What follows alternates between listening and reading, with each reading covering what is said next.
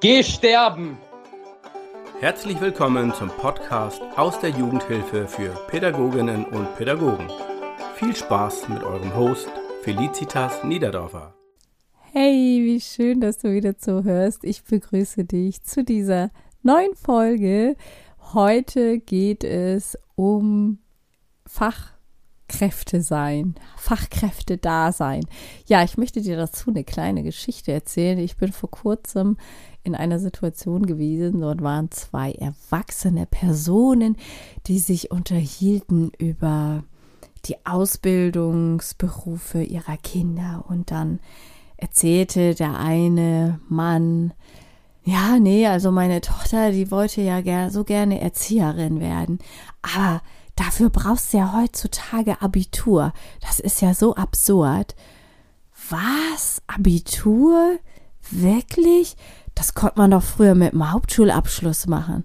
Ja, ich verstehe das auch nicht. Also, das ist so übertrieben geworden. Ich weiß auch nicht. Und dann könnte sie über SPA da rein, aber dann dauert das alles fünfeinhalb Jahre. Das musst du dir mal überlegen. Aber naja, der Wunsch ist so groß, sie macht das dann jetzt ich dachte dann bei mir, oh, die beiden wissen ja auch gar nicht, in was für einem Berufsfeld ich unterwegs bin. und ja, jetzt werde ich mich mal dazu outen und meine Haltung zum Besten geben, was ich dann eigentlich davon halte, von der Ausbildung Erzieher, Erzieherinnen und auch den Voraussetzungen und meiner Sichtweise ist da eigentlich ziemlich klar. Ich bin der Meinung, dass der Zugang über das Abitur richtig ist. Es geht mir dabei aber gar nicht darum, dass ich sage, jemand mit Abitur hat mehr Bildung und deswegen kann er den Job besser umsetzen. Ich nehme da vielmehr den Ausgangspunkt in dem Alter. Man geht länger zur Schule und hat dann schon eine andere Reife entwickelt. Und ich finde auch die Zugangsmöglichkeiten über SPA und dann eine Erzieherausbildung vollkommen in Ordnung und okay. Denn was tun wir denn als ErzieherInnen? Wir haben eine so verantwortungsvolle Aufgabe, egal ob es jetzt der Bereich U3, Kita, Hort, intensivpädagogische Wohngruppe, SGA, offene Kinder- und Jugendarbeit, stationäre Kinder- und Jugendhilfe ist. Wir haben die Verantwortung, um Impulse zu setzen, damit die Kinder und Jugendlichen in diesen Bereichen positive Entwicklungsschritte machen können. Und das ist so eine große Verantwortung geworden, weil die Herausforderungen auch so enorm groß sind, wie sie unsere Gesellschaft, unsere aktuelle Gesellschaft uns vor sie stellt. Es sind Kinder mit enorm vielen Kriegserfahrungen, mit Gewalterfahrungen, Grenzüberschreitungen. Es sind so viele Kinder in ihrer Seele, in ihrer Psyche, in ihrer Entwicklung, geschädigt und beeinträchtigt durch diese Erfahrungen. Der Lockdown der letzten zwei, drei Jahre, die Erfahrungen, die die Kinder zu Pandemiezeiten gemacht haben, kommen alle noch obendrauf. Dazu kommt die finanzielle Belastung in vielen Familien, was die Kinder natürlich auch prägt und deren Entwicklung prägt.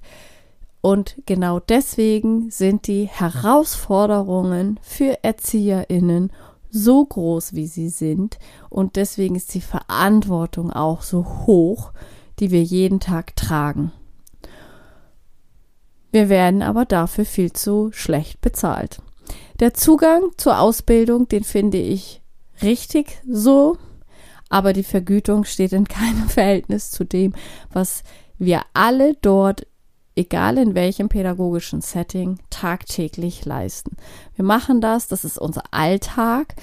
Richtig tolle, gute Pädagogik setzen wir um und bekommen Abel und ein Ei dafür.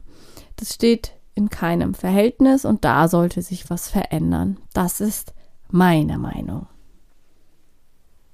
Immer wieder taucht dann ja auch die Frage auf, ja, sind dann studierte Fachkräfte besser als ausgebildete Fachkräfte, weil sie ja studiert haben. Und es gibt tatsächlich ja auch Unterschiede im Gehalt. Ja, und da muss ich sagen, also meine Praxiserfahrungen haben da gezeigt, dass das nicht gerechtfertigt ist.